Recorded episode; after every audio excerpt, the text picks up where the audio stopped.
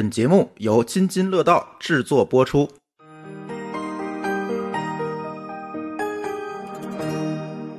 各位听友，大家好，欢迎你收听本期的津津乐道的节目，我是朱峰。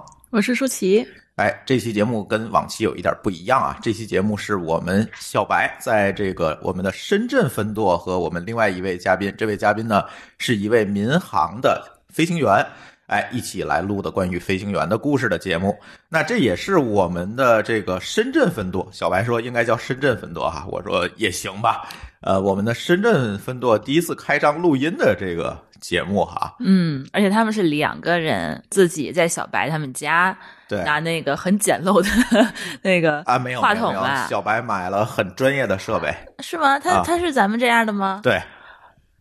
哦，因为看他，我看他们发现照片，就是那就是说我从说啊，是在他们很简陋的家里头用的很专业的设备录的节目。对对对对，没错。嗯，所以那个其实是这样啊，我们下一步其实准备在很多地方放一些这个录音设备，大家可以就近的录音。嗯因为第一个就是疫情给了我们一些启发，就是发现最近都不太好录音，跑得远可能会比较麻烦。不不说隔离的事儿，反正是有风险嘛。就你进不去啊那些地方啊，对什么的，挺麻烦的。对，所以呢，这样的话呢，我们就希望把之前的这个各个分舵的这个计划做起啊。深圳分舵我们先哎试运行一下嗯啊、然后后续呢，我们其实还有几个地方大家可以去录音。第一个就是慕尼黑，慕尼黑狗说他们其实已经录过一次了。对他们已经录过了。大家哦如果听德国留学那期节目，就是在慕尼黑录的。对呃，然后渥太华霍师傅那儿可以录，对，霍师傅他们家也有一套设备。对，嗯北京、天津都可以对，啊。北京我们有专业的场地，对，然后深圳深圳小白他们家。对，然后我后续可能想在上海或者杭州再放一套设备。嗯，对，呃，如果有听友有兴趣，其实也可以联系我，然后，哎，可以做一做这个事情哈。我们把这个录音间弄好，然后我也希望说，后续如果这些东西都搭出来了，有专门的场地，我可能会拿专线把这几个地方连起来，这样的话，咱大家就可以视频这样来录了，也就不用担心说延迟啊等等这些问题了。啊，那还可以。现在微信延迟还挺多的。对，这个等整个生形成体系之后就可以了。嗯，呃，所以就这么一个事儿。但是呢，这期节目其实小白经验还不是特别丰富，大家还是得多担待。他录的，我那天我跟他说，你录的不像是什么，不像是播客，你录的像公开课。是吗？他可能平时上公开课太多了，对他一天到晚习惯那种表达方式了，一问一答。是不是单口的那种，就是对答的那种感觉了？对，吗就是对答，他问一个问题，然后机长回复。那是采访吧？对，就特别类似这种。啊呃，我觉得没关系，因为小白他其实还是很很很有感，就很感兴趣对这件事情，所以说这个。嗯，也不限于说这个形式好不好，我觉得他只要能够把自己的那种想法，我觉得表达出来就可以了，应该值得鼓励。对对对，而且机长这边我可能还要跟他多录几期节目，到时候看。嗯，对，所以大家可以先听第一期吧。机长其实是天津人吧，对，他是天津人。对吧？咱们都没有来得及去见他，他就先去深圳抢小白了。对，因为他公司在深圳，他总飞那边是吧？他是深航的机长啊，不是插航的呀。啊，不是哦，啊，所以那个什么，呃，他在深圳的时候多一点，所以他们去录音，所以大家也可以听一下这个节目。另外一个事儿就是，我们开始招这个志愿者了。嗯呃，因为真的忙不过来了，我们现在呢，其实全职的工作人员就我一个，对，然后剩下的呢，其实本来有我的，后来就没了。我跟你说啊，这个我不全职了，所以说你损失了一个非常得力的干将，嗯没？错，对，我一个一个顶十个的人，然后这个人不对一个给顶一百个吧，嗯嗯呃，所以是这样，就是剩下的同学都是兼职来帮忙的，包括嗯波波呀，呃沙哥呀，然后再加上这个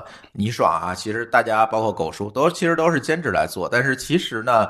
呃，大家的时间也都比较忙，这样的话，其实我们是是希望说能有更多的同学加入到我们，然后能够和我们一起给大家多做一些事情，特别是在播客这方面，所以我们就是啊、做了一个志愿者或者叫实习生的计划。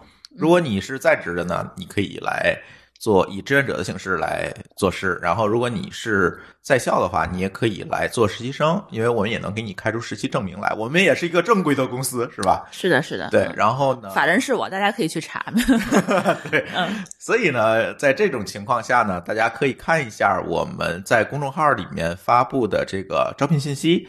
呃，具体的看法可以这样：你呃，先加我们的微信公众号“津津乐道播客”，然后呢，你在里面回复两个字叫“工作”，这个时候你就能看到我们的招聘启事了。嗯，对，我们的现在呢，其实就招了呃四个职位，嗯，前端、后端，嗯，呃，节目助理和设计助理这四个职位，大家一听名字就知道是干什么的了，我就不细说了，里面都写了要求。呃，但是有一些不一样的地方，不一样的地方呢，第一个。就是哎，没工资，白嫖，不能说白嫖啊，因为我是觉得呢，其实播客这个事儿大家都没赚钱嘛，其实都是兼着干，都是这样一个状态。你说呢？付工资这件事情，我没有收入，其实也没有工资，但是好在是什么呢？好在是你可以通过这个工作能够得到来自狗叔啊、扣大呀这些大牛的经验，因为是他带着你来干。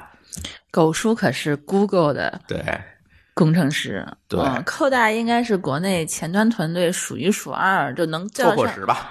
对，top 十，top 十嘛，就 top 五了吧？嗯，差不多。有名的前端的开发工程师，嗯，然后设计的这个助理呢，这倪大神，嗯，可能会带着一起做事情。对，没错，在纽约的倪大神，所以说这些都是应该跟大牛学习、近距离交流，是非常好的一个机会。对，反正我就白嫖了。对，如果你愿意跟他们学一些东西呢，我觉得就可以来试一试。对对对。第二个呢，是希望你是我们的忠实听友。最起码知道我们节目的调性是什么，对吧？我们的价值观是什么？对，所以还是说希望你至少听过我们一半节目嘛，不要求每期都听。对对，就起码知道我们这些主播大概的都情况，对什么情况，对吧？都聊过什么事儿？嗯，然后节目大概都是什么什么样一个风格？嗯，对吧？主要内容都有啥？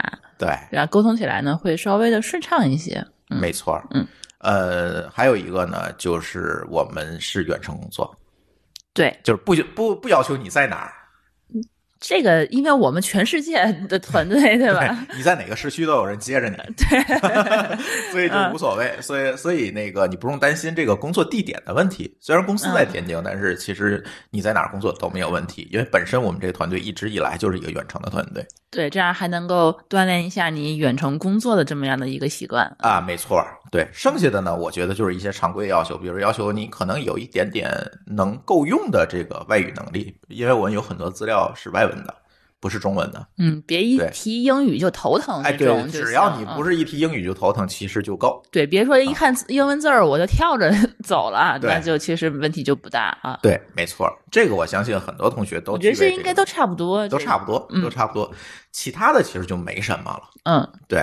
所以呢，如果你想要哎加入我们，可以告诉我们，就是在我们的微信公众号里面，你回复“工作”两个字看一下，然后里面有邮箱，可以把你的简历和作品发给我们，然后呢，我也会分给相关的负责的同学，嗯，然后联系你，再看一看，哎，怎么来一起把这个事情做一做。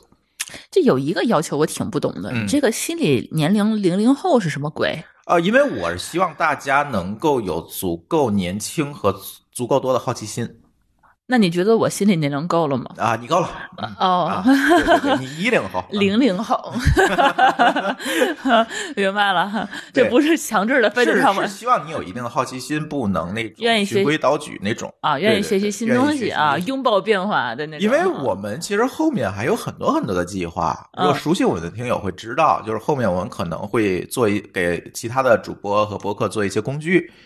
啊，做一些数据分析调研，其实这个都需要很多的好奇心，因为这个行业其实，在海外呢，它已经是很成熟的一个产业链了，博客这个行业。但是在中国，它有自己的国情和特色，嗯，所以大家还是在摸索，所以还是希望大家能够有一定的好奇心，能够说撑住这样一个全新的东西。嗯，这个是非常重要的，我觉得。所以说，如果是前端或者后端的这个志愿者的话，我们很有可能做了一些推进这个播客行业的一些小工具、一些事情，对啊、吧？对，没错。嗯其实你不是为津津乐道做事儿，而是为整个的播客行业在做事儿。嗯，对，是这样。对，我们可能会做一些能够改进我们主播们，比如说的一些呃不呃上传或者是一些管理我们节目的一些小工对具。对然后，或者是做一些可以让我们听友更能够更好的去发现优质节目的一些小程序。没错对对，我会做很多这方面的事情。对，所以呢，哎，大家就如果你愿意，就可以来。对所以说，我觉得这个志愿者最大的要求，还不是说是我们的听友，应该是看好这个播客这件事情吧，应该是一个重度的播客爱好者，对你应该至少是一个重度的播客的听众，对吧？你觉得这个播客这个东西真的是给你带来收获了，嗯，或者是播客这个行业存在什么问题，对你有自己的一些想法，嗯你确实希望说自己能够凭借一己之力，嗯然后给这个行业带来一些好的变化，没错，对吧？嗯是这样。对，看我们都是有情怀的人。哎，对对对对，因为其实作为这个码农，我觉得我们是有这样的能力的，嗯只是说我们现在需要更多的人加入我们。对，其实如果没有人加入呢，就是我狗叔扣大我们几个人在做，就会比较慢，因为大家嗯总有自己的事情嘛。嗯，所以如果有人加入的话呢，会快一点。而且对你工作时间呢，我们其实也没有特别高的要求，每周你能保证至少一周有八小时的时间就够了。嗯，对，不需要你占用特别多的精力。而且我觉得这件事情吧，就只有我们能做。对，就其他的我们所熟悉的大部分播客没有这样的技术能力和产品能力。呃，就是录节目的不懂技术，懂技术的不录节目，或者有懂技术录节目那个节目的播放量啊和量用户的量级也没到，他可能也意识不到这些问题。对他们也不知，因为大部分就是播客的主播，其实要么就是媒体从业者，嗯，要么就是呃音音乐人，对对或或者技术从业者的，真的是能够说出来话的，就是我觉得挺少的。嗯嗯，大部分都是写文章、写技术文章，对对吧？现在我们知道的就是开发者录播客的不超过三四个吧。反正不多，嗯，对，而且体量都没有像我们这么大。我们我刚才看一下数据，我们 这月的月活已经六十万了。哦，那天你公布的是五十，，对，这月已经又就一个月60万了。之后就又这样了。，对，嗯，所以呢，量还是蛮大的。这个时候，我们也知道这个行业有哪些问题，有什么亟待解决的事情，对。所以我也希望多做一些事情跟大家一起。对对，嗯，其实咱们跟这个播客这个顶部的这些一些机构，其实关系还都不错，像喜马拉雅呀，像播客公社呀，嗯对对吧？他们其实也都知道这个行业存在很多问题，但是他们属于那种公司太大了，对，不没好推。没法改，又有内斗，乱七八糟的嗯，情况。所以说这些事情，我们只能从自己这边看看有没有办法去做。对，而且我最重要的是希望给大家给这这些主播们提供工具，而不是做一个像喜马拉雅那样的播客平台。对，说这样的工具的话呢，更多的主播用进来，那我们这个播客的这个市场就会变得越来越好。对嗯对，没错。而且后一步呢，为什么在招节目助理？其实后一步也会有一些其他的打算，比如说我们通过博客去帮助大家去做一些企业品牌或者个人品牌方面的事情嗯啊等等，其实也有这方面的打算吧。这里咱今天就不细说了，嗯嗯，好吧？所以大家可以在我们的公众号后台回复“工作”两个字来获得我们的这个。招聘启事，然后嗯哎看一下有没有适合你的呃职位，OK，是否愿意参加？来加入我们团队。对，嗯行，那我们今天这个就录到这里，后面就可大家可以收听呃小白在我们的深圳分舵和机长一起录制的这期节目《王牌飞行员是如何养成的》。大家好，欢迎来到津津乐道深圳分舵，我是你们的老朋友小白。今天呢，我们邀请到了听友群里的王牌飞行员吉克董，让他来给大家聊一聊关于飞行的那些事儿。首先呢，我们有请极客董来给大家去打个招呼。Hello，大家好，呃，我是季克董，呃，王牌飞行员就太太太过了，我其实不是一个王牌飞行员，我只是一个呃空客 A 三二零的呃一个副驾驶，现在在副驾驶阶段啊、大家好，好，那你刚刚提到了说你自己是副驾驶，那么其实我们作为一个普通人呢，我们心中的概念其实更多是机长。那么副驾驶和机长有什么区别呢？嗯、机长是一个持有呃运输航空呃飞行员执照的一个角色，呃，副驾驶他就是呃拥有商照加一个副驾驶签注的这么一个职位，呃，一般是一个机长呃不是一个飞机上有一个机长，然后呃。呃，副驾驶是可以有第一副驾驶、第二副驾驶，这个和航海类似，就是 first officer 和 second officer。呃，啊、机长的权力是呃很大的，然后副驾驶就嗯、大多数时间是要听机长的。明白，也就是说，其实你们副驾驶可能更多是机长的一个备份。那如果说机长有问题，那可能关键时刻还得靠咱们副驾驶往上顶。呃，是的，呃，正常两人制、三人制机组飞行的时候，呃，呃，大家都要听机长的嘛，是吧？嗯明白。那其实呢，在过去的这些年呢，中国其实有不少非常不错的介绍机长的一些影视作品，比如说《中国机长》或者是《冲上云霄》。那么，但是这些影视作品呢，基本上说的都是一些机长成为机长以后他们在做的事情。那作为你自己而言，你是如何成为一个飞行员的呢？成为一个飞行员，他呃，对于我自己的经历，就是我是社招的，呃，一呃，目前中国民航的飞行员，呃，他的成为飞行员的道路大概有两条，一条就是公费，呃，嗯、养成生，另外一条路就是呃社招的，嗯、养成生他就是高中高三的时候参加飞行员的呃面试体呃体检，然后高考之后呃那个通过飞行技术专业的提前批次招生，然后进入呃呃大学本科学习，然后本科毕业之后。然后就呃完成了训练，然后到公司报道，成为一名飞行员。另外一条路就是，嗯，像我这样的社招生，就是你在大学毕业之后参加各大航空公司的社会招生，啊、这这条路呃一般被称为大改驾，就是大学生改驾驶员。嗯，只要你有本科学历啊、全日制的本科，然后你的英语 OK，然后身体 OK，通过嗯呃体检，然后这样你就可以被招到公司，然后进行嗯、呃飞行员的培训，然后然后就可以入职参加航班运行。对，大概就是这两条路，然后。还有两条呃比较特殊的就是自费的，比就就比如说，嗯，我我我自费学飞行，然后来你们航空公司应聘飞行员这个职位，然后还有一种就是呃军转民，在过去很多，就是我我我的前辈或者我的师傅那个级别的呃人里面有很多军转民的飞行员，就是从军航啊、退下来来到民航飞。对，现在这两条路都不多见了，一般都是呃养成生和社招生，嗯、大概是这样。这一点的确和我的想象中不太一样，因为我想象中可能还是说我们军队的飞行员退下来来去开民航客机的会比较多，可能现在实际上来看的话，还是恰恰相反的。而且呢，现有的这些方式啊，的确是我没有想到的。大改价呢，这个我也是第一次听到。那么听了你的描述呢，给我的感觉是我自己好像也可以通过大改价的方式来成为一个飞行员。不过呢，想了想我自己的眼镜，算了，看来飞行员呢，此生注定与我无缘了。那么我们来看一下你自己，你在成为一个飞行员到你真正的开始去上机、开始飞行的时候，你都经历过哪些训练呢？呃，你刚说自己眼视力不太好，然后与飞行员无缘，其实呃也并不是这样，因为我曾经呃啊带过我的一个教员，他那个手上有三个手指是断掉的，然后他也能成为一名航线飞行员，当然他是在美国的。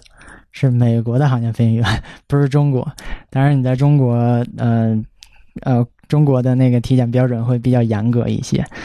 嗯、呃，至于我，嗯、就是呃，飞行训练这方面的故事还挺多的，以后我们可以啊、在后面单独再聊一期，就是我经历的或朋友经历的，非常有意思的故事。一般，呃，这飞行训练就是你过了体检之后，然后到了航校，嗯、从呃先上地面理论课，然后就开呃。嗯，结课之后你就开始呃飞行训练了。一开始是目视啊，飞啊飞小飞机单发，嗯嗯，先拿一个私照，然后是商照仪表，最后是高性能，啊、这一连串的呃幺四幺课程飞完之后，然后就可以到啊、公司报道了。嗯，这飞行时间包括两嗯两两两两嗯两部分，一部分是模拟机，一般你在飞一个嗯从来没飞过的机型的时候。啊，你都要上模拟机啊，飞一定的时间，嗯、比如说你刚到航校，从来没摸过飞机啊，前两课是啊，你要飞这个机型的模拟机啊，飞两课，然后你再上真机感受，然后看教员怎么飞，然后教员带你，嗯、再包括你到公司改装的时候，嗯、改装七三七，改装三二零，一开始也是要飞五十个小时的模拟机，然后学呃学习各种的标准操作程序，各种的呃不正常程序啊，怎么处置，怎么飞，怎么操纵，对，呃，小飞机会。呃，有意思一些，比大飞机。对我甚至觉得那个飞行的快乐就止步于仪表，就是你你你在飞私照的时候，你是飞目视的，就是你，呃，可以这么说，你想怎么飞就怎么飞，就是在规则范围内。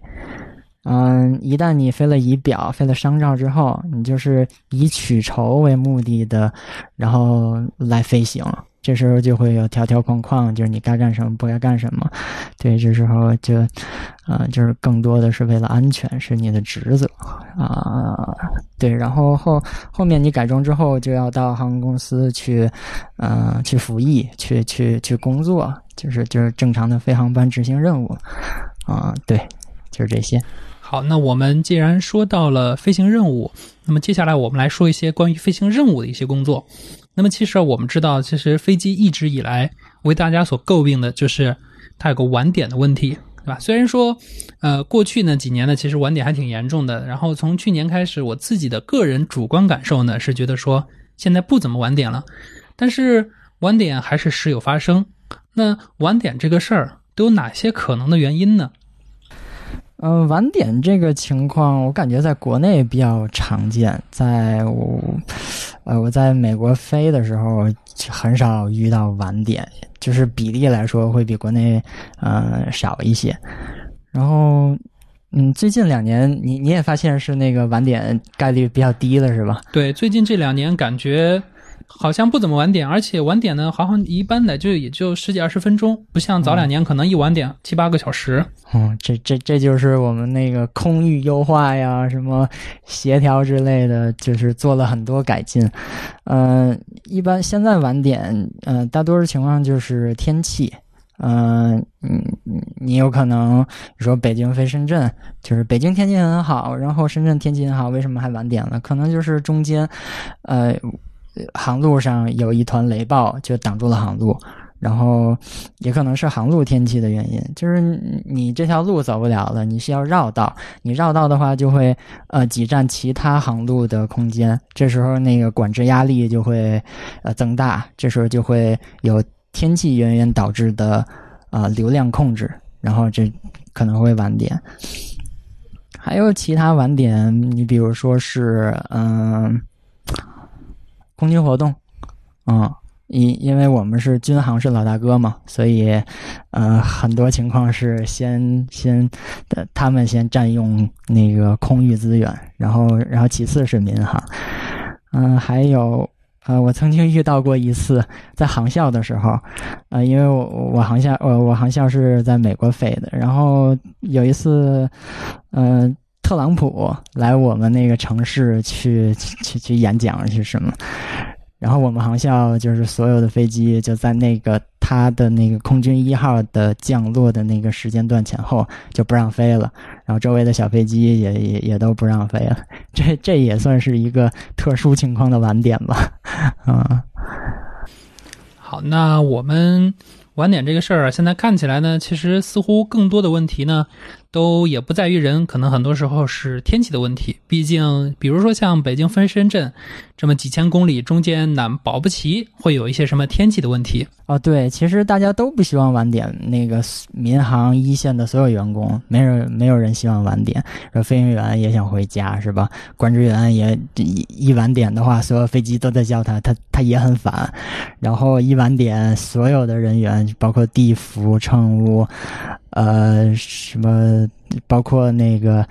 呃，客车司机什么的都会呃推迟他的下班时间，对，没有人会希望晚点，对我们跟旅客的心情是一样的。明白明白，因为毕竟我们的话是从一个点到另外一个点，我们很在意时间，但对于你们来说呢，你们毕竟也要回家，其实你们也会在意这个时间。那么其实，在起飞前，我们如果知道说 OK，那我们没有不会有可能不会晚点的话，呢我们可能就会。赶往飞机，然后呢过安检，然后到候机大厅去等待。那么对于你来说，作为一个飞行员，你在去起飞，或者说你在上飞机之前，你都会做哪些事情呢？嗯，起飞之前，呃，首先这个航班安排大概是在，呃，你这个航班值，呃，这个航班时间提前大概一周或者两周，呃，更长的话，你会知道未来一个月的航班计划，嗯。你到了当天啊，执行这个航班任务之前，会啊提前多少时间？比如说一一呃一百分钟到达公司的那个航前准备厅集合，呃，这个航班机组的飞行和乘务啊坐在一起开会啊，是一个例会，我们会讨论一些航路天气啊，然后今天的航行通告啊，然后有什么要客保证的注意事项。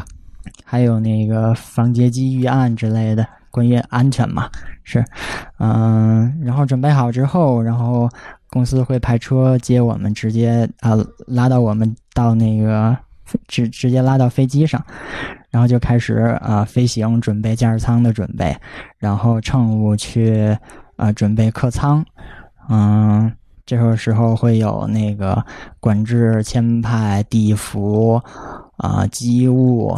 会会跟他们做一些交接啊，工作上的交接，嗯，对，这这大概就是呃，飞行前这。那我们现在知道，就是你们可能到了现在飞机，那么我们现在其实，在起飞的时候啊，我们都会发现，我的飞机可能离开了它的停机位，但是呢，它为什么会一直在整个跑道上一直待着没有动？这个是有什么原因吗？嗯，你说的这个就是，呃，已经推出了，但是但是飞机还没有起飞，可能有的时候会等很长时间，是吗？对，因为这个感觉还挺常见的。啊，这个，嗯，很很多很很很多种情况，有的时候是，嗯，就是你的起飞时间还没有到，但是你你已经准备好了。啊，一般这种情况就是管制让你。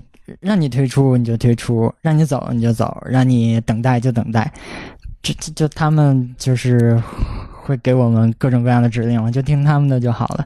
就等待不是我们想等的，其实我们也想走。呃，说起到管制这个角色，那其实我们普遍的大众其实很少会感知到有管制员这样的一个存在。那我们可能知道的更多都是塔台。那么这两个是有什么联系吗？还是说各是不同的？嗯，我大多数人看到的就是机场的最高的那个建筑物，一个塔状的，啊，那个就是塔台管制员。其实，在呃还有其他的，比如说进境管制员、区调管制员，啊，他们都是在嗯你看不到的一个办公室里面去工作。我们飞行交流最多的，也就是和管制员的交流。对我们所有的指令。呃，绝大多数的指令是听他们的指挥的。那你们平时接触的这么多，我想应该会有不少比较有意思的事情发生。你能够举一些比较有意思的事情吗？其实有意思的事情并不是太多。嗯，我能想到是逢年过节的时候，在频率里面互相问候一下新年快乐呀，那个圣诞快乐之类的。然后那个呃，这那个世界杯的时候问一下那个比赛的得分。对，这就算为数不多的有意思的事情了。其实绝大多数我们还是正常的那个工作上面的交流，就是他发指令，我听我我回复就好了。嗯，一般在航班延误的时候，就大家都很急躁嘛，都想早着早早点走，嗯，难免会出现一些冲突。那个时候就大家都很都都很心心态比较着急。也也多多互相理解吧。啊，有一次我飞航班提前告诉我一个管制的同学，然后我说我我哪个航班号预计呃几点几分飞到你上空，我能给你打招呼吗？然后他就说，嗯，勉强他答应了。这后来他跟我说，他们领导不让这么干，对。事实证明，呃，我我我我也没跟他打招呼，就就是现在管的，呃，比较严，就是这方面，嗯，还是正常的工作流程了，嗯。对，说实话，就是飞机呢，的确是比其他的交通工具，可能更加的需要你们去专注，因为它可能不像我们在地上开的汽车，那我们无论如何，我们是脚踏实地，可能大家毕竟心理上感受还是会更觉得更安全一点。那么在天上的话，大家都在天上，可能出了问题，只能靠你们飞行员。那么大家希望你们能够。更加专注，更加的去保障大家安全，其实也都可以理解。当然，相信你们自己其实也是希望说整个的过程呢安然无恙。毕竟我们每个人都是这条绳上的蚂蚱。那么你们在飞行的时候啊，不知道你们会不会像我们平时开车一样，可能说开的久了，其实可能还挺无聊的。那你们其实，在飞行的时候呢，都可以做一些什么事情呢？嗯，放心，坐坐我的飞机是非常安全的。不仅坐我们的公司的飞机，坐中国民航所有的飞机都是非常安全的。我们都是经过严格的专业训练，没有问题的。至于呃，在飞机上长时间的巡航，有些无聊的时间，首先这巡航的时候也是要注意监听那个无线电频率啊，这个绝对不能松懈。嗯，其他嗯。无聊的时间也会，啊，看看手册呀，是吧？吃点东西呀，然后，啊，分散一下自己的注意力，不要让自己犯困啊。刚刚呢，你提到了，其实你们在飞行巡航的时候呢，你们可能会吃点东西。那我们也知道啊，其实像我们坐飞机的旅客呢，我们平时在飞机上呢也会有我们的飞机餐。那你们吃的东西和我们会是一样的吗？啊，这个不会，就是机组的餐食是和旅客分开的，然后我们呃，机组餐食是有严格的规定，呃，机长、副驾驶，然后是必须要。啊，配不一样的餐食，然后还是不能同时进餐。嗯，其实，在飞行之前，呃，我们呃飞执行任务之前的四个小时，然后我们那个机长和副驾驶的餐食都会不一样，包括在我们公司的空勤餐厅里，就会有专门写的，这是机长用餐，旁边是副驾驶用餐，都会明确标好的。然后在执行任务的时候，也会按照那个，啊啊，几名机组就会配几份餐食啊。其实也能吃上那个旅客的餐食，但一般不会，就是那个飞机餐也并不是多好吃，都是二次加热过的。然后基本就是太饿了，就是为就充饥吃的。那么我们会知道，在如果坐飞机比较多的话，你会发现。其实我们在坐飞机的时候，每一次其实我们吃到的东西好像都不太一样。据我自己而言呢，我自己坐飞机有些时候呢是什么都没有的，然后有些时候呢它会有一瓶水，然后再有些时候呢它会有一个水，有一个小吃，然后呢还有呢就是我们可能最常见的就是他们会有一个正餐。那么我知道，其实吉克董，你以前呢你是一个我们说的这样的一个啊大转嫁的这样的一个。飞行员，那么你呢？之前呢也曾经做过一些，呃，除了飞行员以外其他的工作。那么你自己能够跟我们介绍一下，就是说在飞行时的这些飞机餐，他们有一些什么呃条件或者说是规则，才会让我的每一次飞行可能吃的东西其实好像还都不太一样。嗯，对我之前是，呃，我大学是在一个民航学校，呃，呃学的，然后是中国民用航空飞行学院，在四川广汉，然后毕业之后去的呃一家机场工作，然后跳槽来的航空公司，呃，对，之前也接触过配餐的朋友们，就是，呃，一般飞机上的餐食，呃，都是当地的配餐公司提供的。你比如说，嗯、北京，呃，就是就是那个啊、那个国国航的那个那个什么配餐公司去给不同的呃航空公司去配餐，呃，他们的餐食是根据和航空公司签的合同，呃，不一样的，每个公司都会不一样。然后你你需要提供什么样的服务啊、签什么样的合同，然后配什么样的餐。嗯、至于时飞行时段的话，一般你的起飞时间特别早的话，啊、一般早上只有早餐，就是一一一那一餐盒，就不会有正餐了。如果你的飞行时间会，呃，在中午或晚上的话，就会提供正餐。其实中国的绝大多数的航班都是有正餐的，嗯，这跟国外不一样。我在美国坐飞机没吃过一顿一顿餐食。好，那我们现在的话就是说，我们现在开始说飞机现在已经飞上天了，那你们也吃了东西了。那你们除了吃东西以外，你们的飞机上会不会有一些什么一些比较独特的要求来去限制你们飞行员？呃，对这个，嗯，我们驾驶舱里面有一个最最最近几年有一个规定，就是不允许单独一个人，呃，在驾驶留在驾驶舱。比如说双人制机组有一个人去上卫生间了，这个时候驾驶舱就会就是有一个人嘛，然后。嗯、这个规定起源于二零一五年的一次空难，它是德国的一个廉价航空德国之翼，啊、副驾驶趁机长上厕所的时候，把那个驾驶舱门锁死，然后自己开着飞机就撞山了。对，这个还是挺严重的。是那个事后发现，这个副驾驶他是有心理疾病的。嗯、从此之后就，呃，各国的那个民航局都规定，嗯、驾驶舱不能一个人。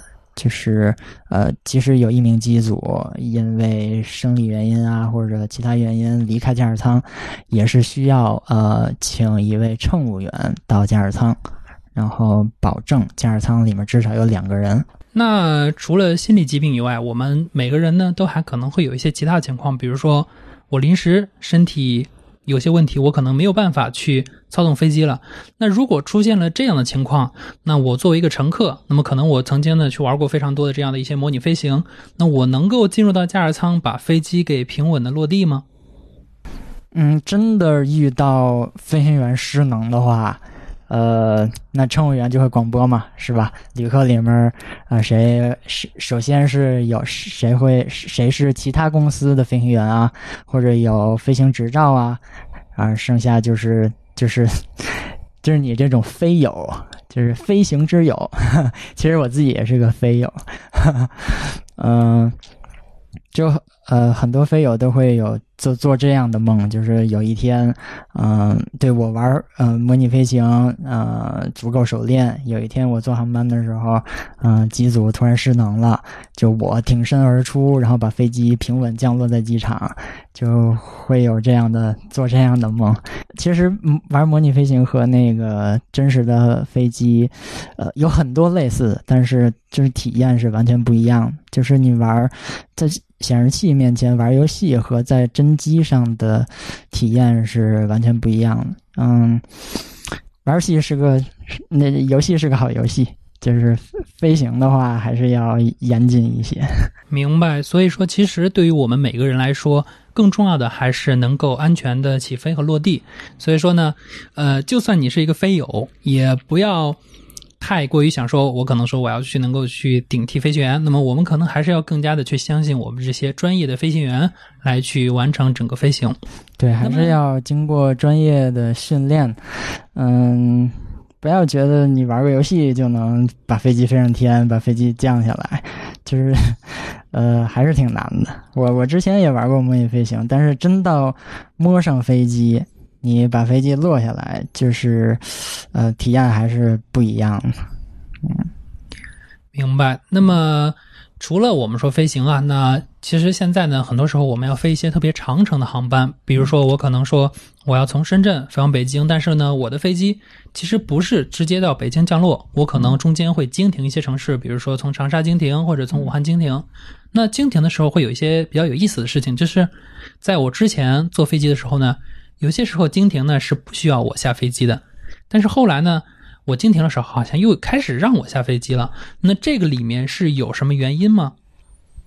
嗯，这个经停航班，呃，过站旅客下不下的问题，嗯，现在我们公司的规定是全都要下，啊，就是呃，过站旅客都要下，然后重新领过站登机牌，然后再通过登机口上飞机，嗯，然后这个时候，呃，乘务员会在客舱做一些准备，啊，做一些检查什么的。然后也会有特殊的情况，比如说你这个航班晚点了，然后我们就可能就过站就不下了，节省一下过站时间嘛，就快过做一个快速过站，嗯，明白。所以说，其实可能我们还是说，一个是出于安全考虑，我们还是希望说让乘客下飞机，这样的话可以给机组留时间来去做安全检查。另一层面呢，的确可能也会出现一些情况，比如说晚点了很久呢，可能。我们还是尽可能的先让大家都能够准时到达自己的目的地，那可能就我们就节省点时间，咱们就直接上飞机，直接走人。对。那你们其实，在飞行嘛，那飞行呢有开始，那一定也会有相应的结束。你们在飞行任务结束以后，你们都会做哪些事情呢？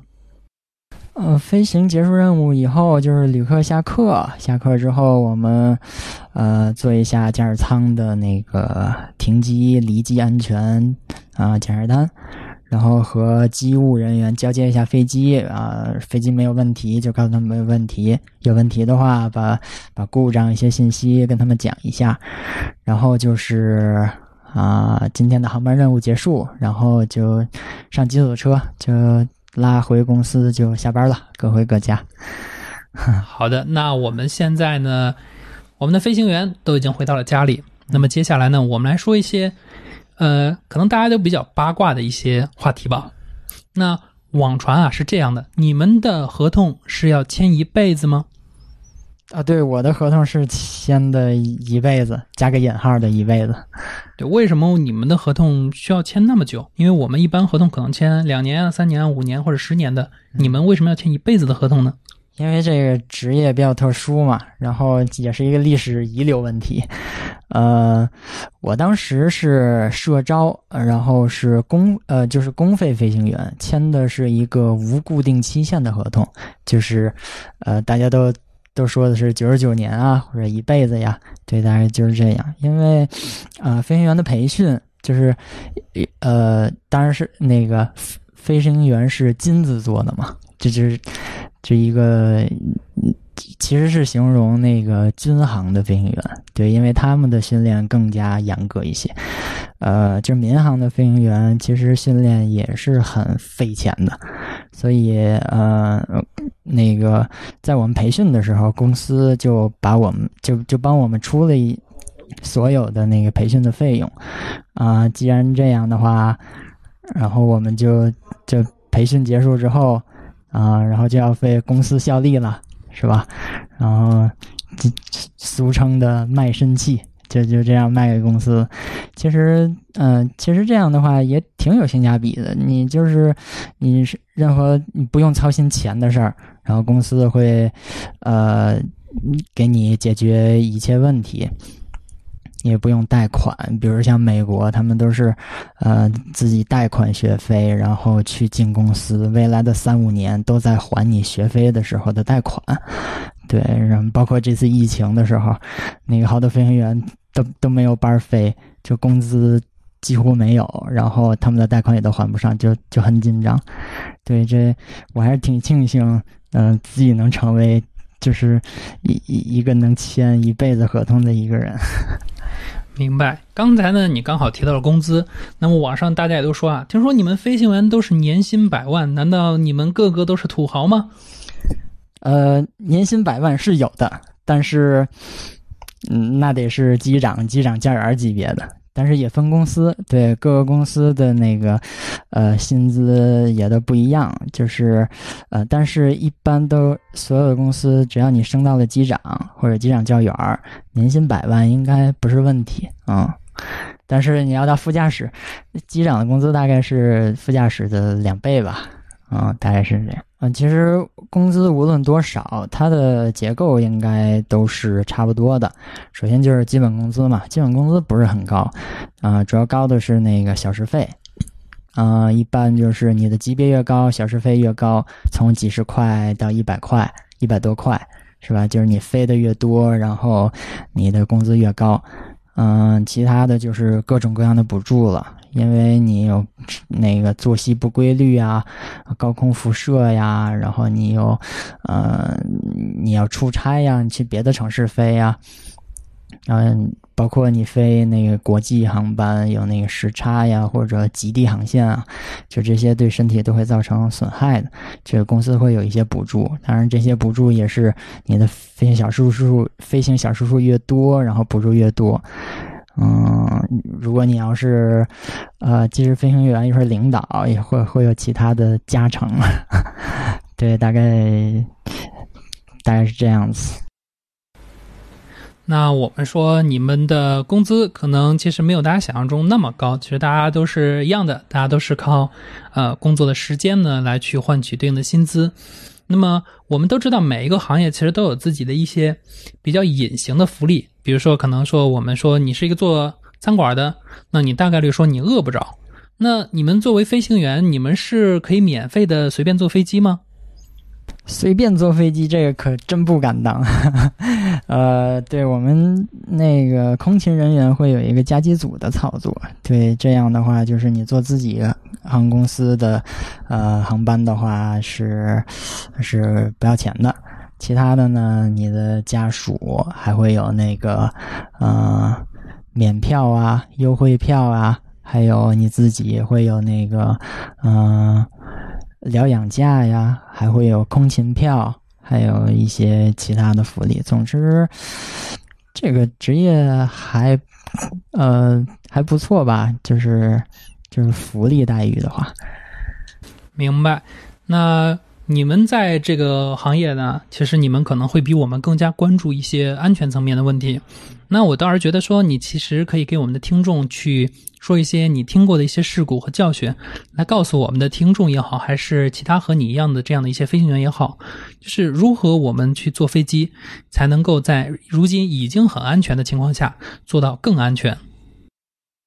呃，好的，这个我对同行没有任何的建议可说，因为我还是一个副驾驶嘛，是吧？